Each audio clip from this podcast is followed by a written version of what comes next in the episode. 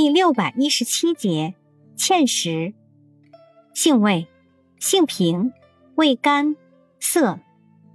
归经：归脾经、肾经。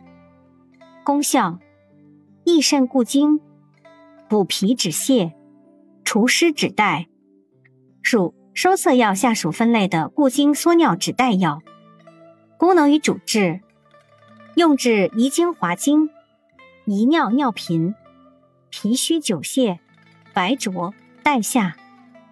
药理研究表明，芡实具有滋养、滋润、收敛作用。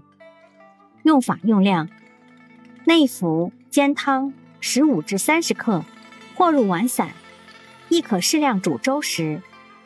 注意事项：大小便不利者禁服。食滞不化者慎服。